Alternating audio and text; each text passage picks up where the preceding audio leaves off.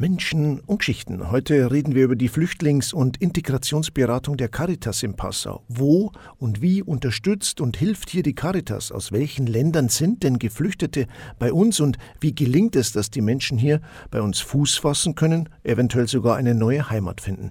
Ein fremdes Land, eine fremde Kultur, andere Regeln und Gesetze und das alles auch noch in einer fremden Sprache. Hier ist die Flüchtlings- und Integrationsberatung der Caritas eine erste Anlaufstelle.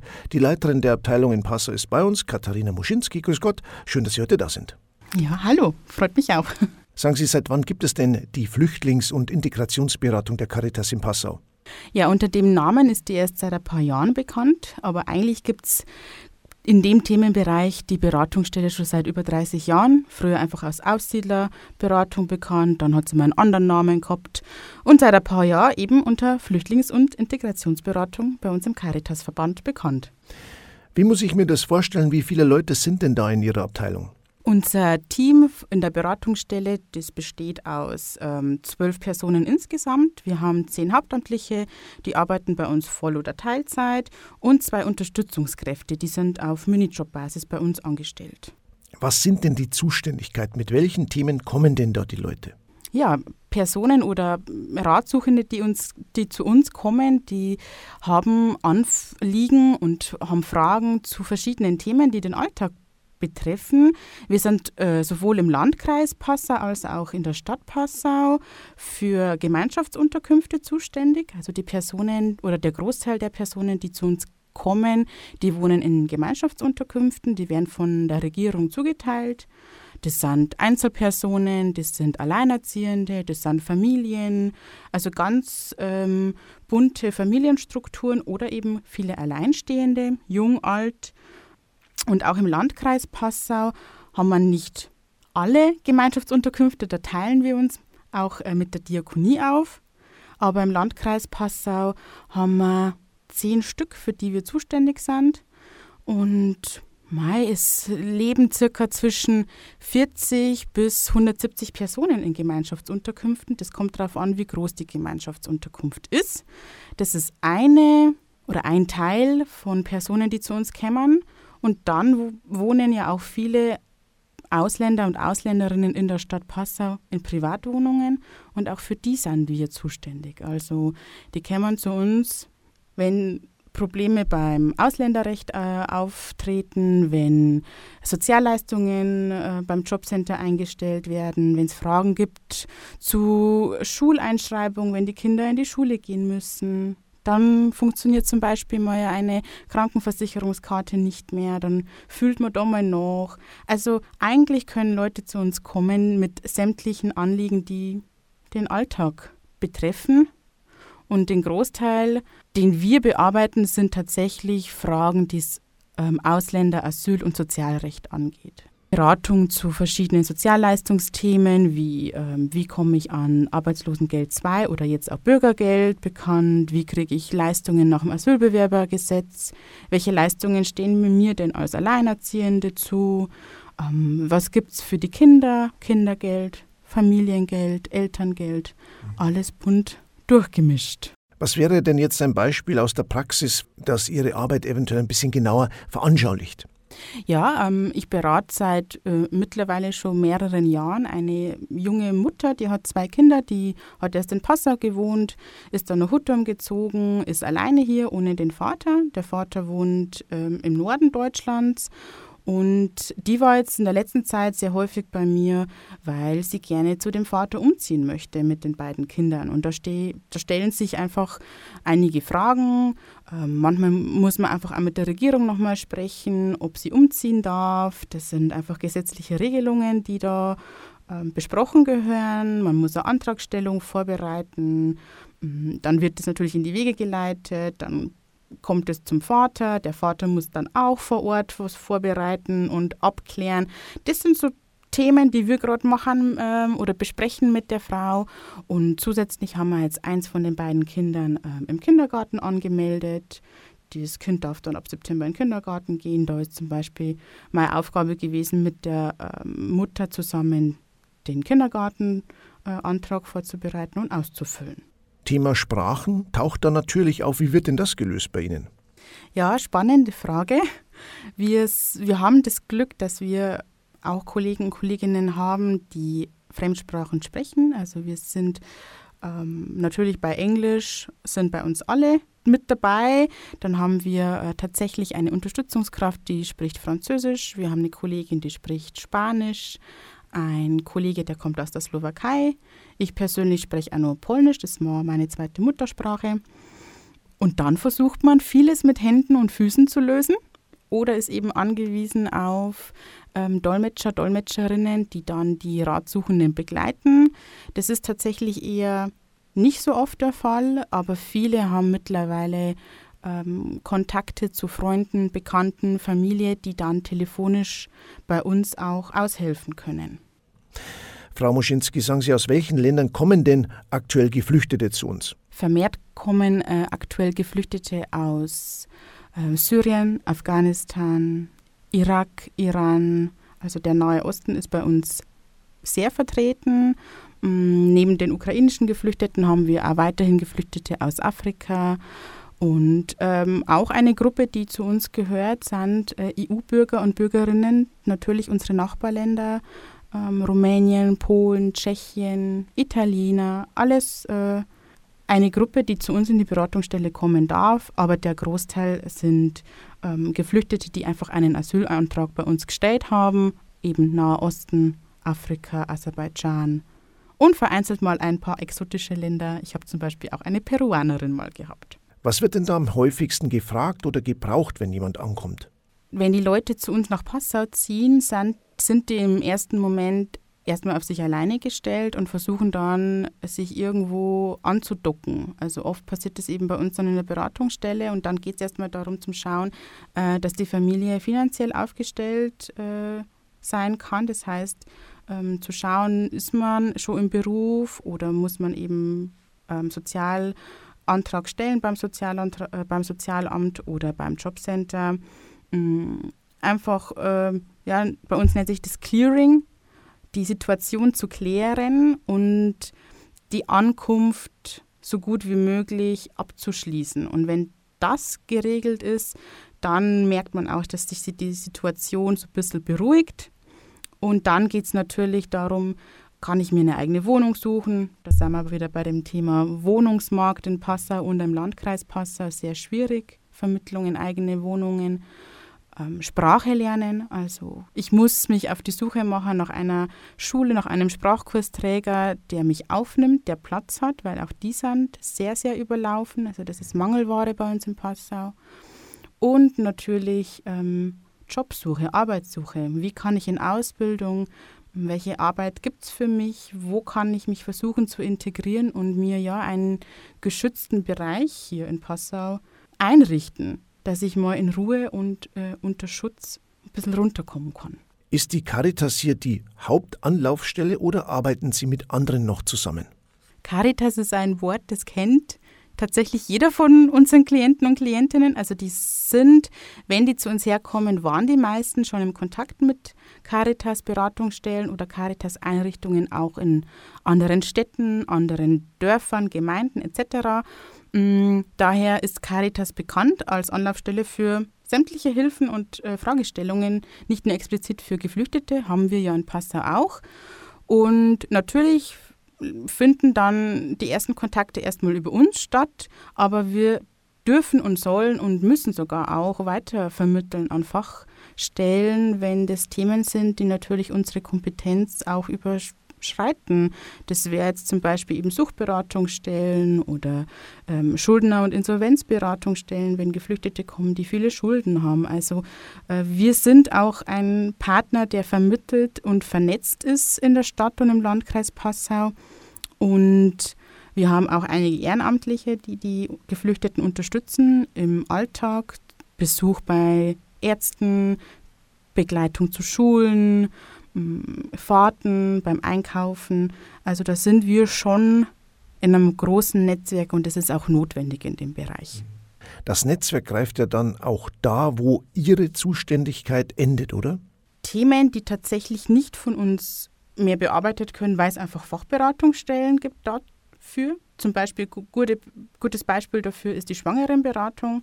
Wenn eine Frau schwanger ist und ähm, Fragen hat zum Thema Geburt, Vor-, Nachsorge, dann wird die einfach an die Schwangerenberatung weitervermittelt. Und das ist dann einfach ein Thema, wo es bei uns für diesen Themenbereich einfach endet. Auf welche Probleme stoßen Sie denn in der täglichen Arbeit? Wir merken, dass natürlich die Sprache eine große Herausforderung ist. Auch wir in der Beratungsstelle können nicht alle Sprachen, die die Geflüchteten äh, sprechen. Und wir schauen natürlich, dass wir ähm, die Themen so gut wie möglich verstehen können und auch vermitteln können oder dann weiterhelfen können.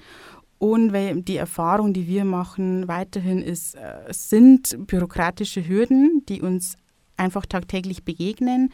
Durch Überbelastung, durch Fachkräftemangel in sämtlichen ähm, Gebieten trifft das auch uns oder auch die Geflüchteten und dann werden bürokratische Dinge, Anliegen, Behördengänge, Terminvereinbarungen eine noch größere Herausforderung. Also das ist eins der größten Probleme, die nicht nur wir haben, sondern einfach alle Beratungsstellen durch die Bank. Die Gründe für eine Flucht können sehr unterschiedlich sein. In den meisten Fällen sind es Krieg und Gewalt, die Menschen dazu zwingen, ihre Heimat und ihr Land zu verlassen. Ganz neu für uns in Europa war der plötzliche Angriffskrieg gegen die Ukraine, der bis heute andauert. Und diese Situation ist ja dann auch ganz neu bei der Flüchtlings- und Integrationsberatung der Caritas in Passau aufgeschlagen. Frau Moschinski, seit über einem Jahr dauert dieser Krieg jetzt schon an.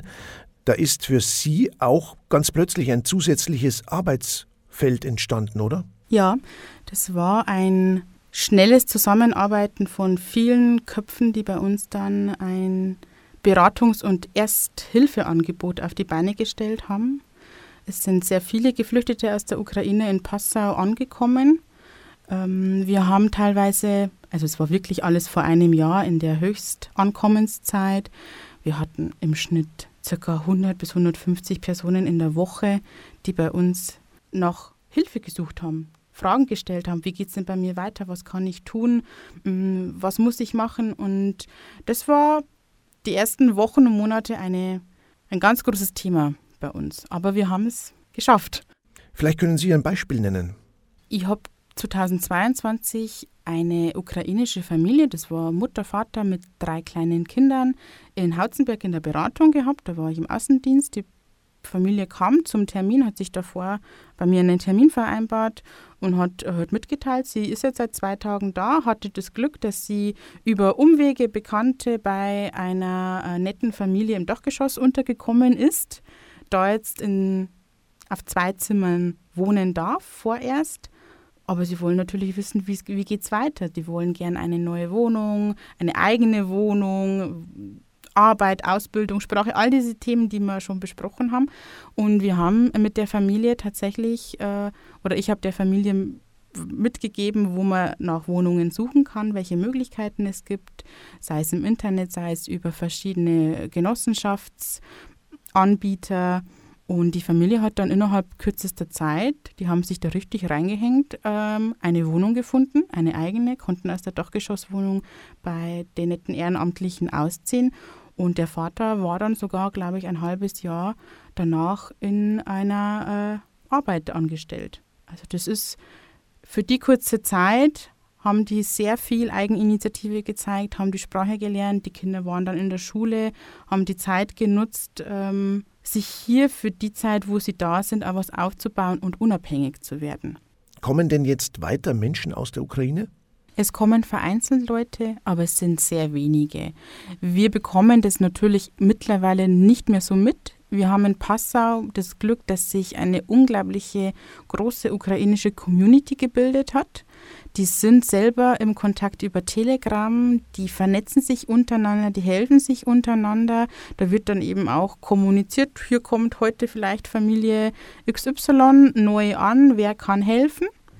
Wir haben nach wie vor eine Notunterkunft in der Danzinger Straße für Geflüchtete aus der Ukraine. Das ist aber nur vorübergehend. Aber größtenteils ähm, schaffen es die Familien dann über Kontakte in Passau privat unterzukommen. Aber es sind nur wenige und die Tendenz geht eher dahin, dass viele Familien oder Einzelpersonen wieder zurückkehren in die Ukraine.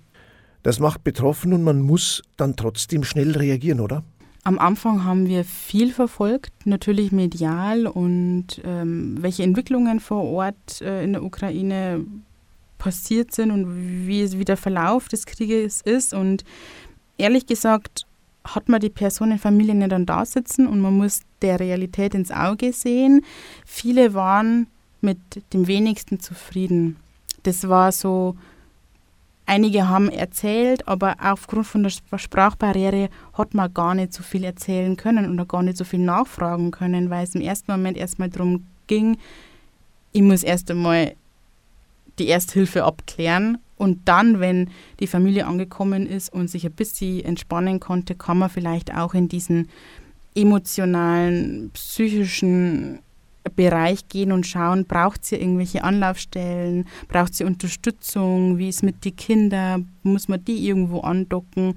Das waren dann eher so Beratungen, die erst im Nachhinein bei uns stattgefunden haben. Wir haben ja auch das Glück, dass wir eine Beraterin haben, die selber aus der Ukraine kommt. Die war, in, war schon bereits in Passau, hat hier studiert und die hat bei uns dann mit 19,5 Stunden die Beratung für ukrainische Geflüchtete äh, angeboten und bietet sie nach wie vor an.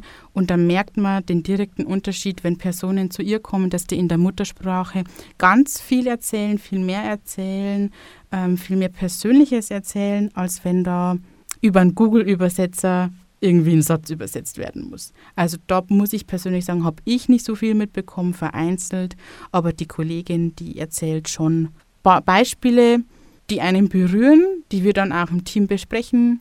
Wir haben Supervision, wir können Themen aufarbeiten und da sind wir ganz froh darüber. Mussten Sie beim Personal aufstocken? Ja, wir haben tatsächlich noch zusätzliche Mittel bekommen vom Innenministerium für Ukraine-Beratung und hatten das Glück, die Frau Soroka einstellen zu können als Beraterin nur für ukrainische Geflüchtete, weil man zusätzlich natürlich die Arbeit sonst hätte auf bereits vorhandene Kollegen, Kolleginnen aufteilen müssen. Und das wäre eine sehr große Herausforderung gewesen.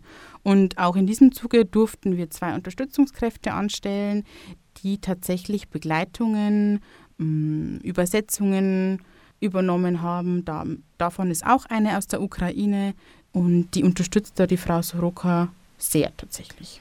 Sagen Sie, Ihre Abteilung vermittelt eben auch Kurse. Welche denn zum Beispiel? Wir vermitteln ganz viel zu Sprachkursträgern, weil die natürlich die Träger sind, die den Überblick haben, welche Deutschkurse gibt es. Ähm, es gibt da Personen, die können weder schreiben, lesen die müssen erstmal alphabetisiert werden. Auch Alphabetisierungskurse werden in Passau angeboten. Mm, es gibt verschiedene Niveaustufen. Man muss erstmal schauen, wie ist die Person, was hat die für Vorerfahrungen, ähm, kann die schon ein bisschen Deutsch. Und es wird alles vor Ort bei den Sprachkursträgern mm, als Einstufungstest gemacht und dementsprechend werden die in verschiedene Sprachkurse vermittelt.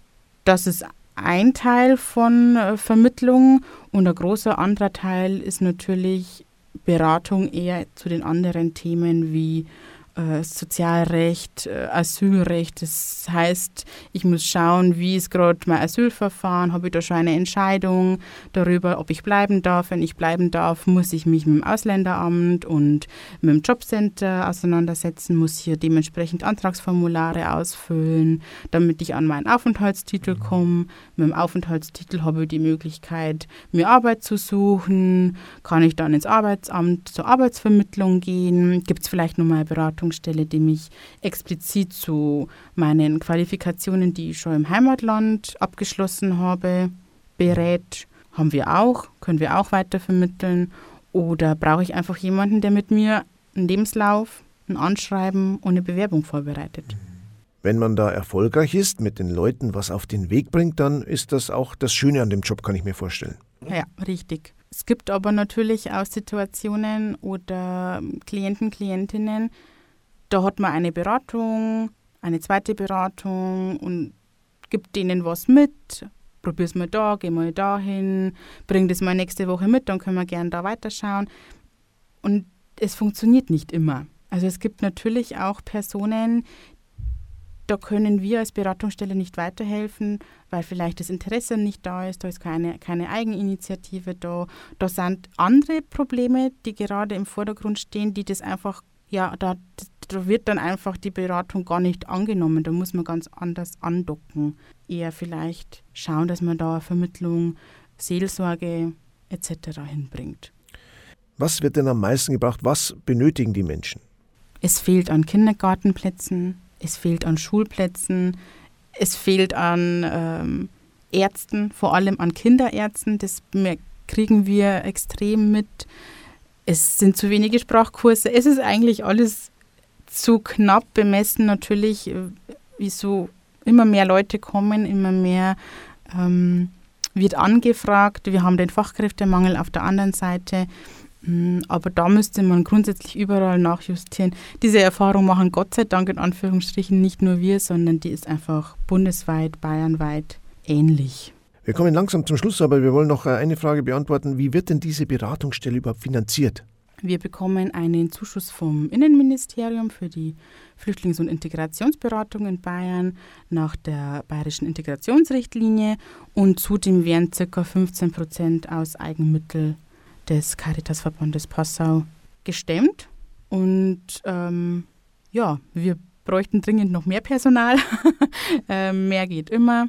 Mm, aber so ist grundsätzlich die Finanzierung unserer Beratungsstelle. Dann bedanke ich mich ganz herzlich auch für diese wichtige Arbeit, die Sie und Ihre Kolleginnen und Kollegen leisten und wünsche weiter alles Gute. Ja, vielen Dank. Und damit sind wir für heute am Ende angelangt. Wenn Sie Rat oder Hilfe suchen, die Flüchtlings- und Integrationsberatung der Caritas in Passau finden Sie unter www.caritas-passau.de. Unter dem Aufklappfeld Hilfe und Beratung ist dann die Flüchtlings- und Integrationsberatung aufgeführt. Für heute danke fürs Zuhören, Servus und auf Wiederschauen.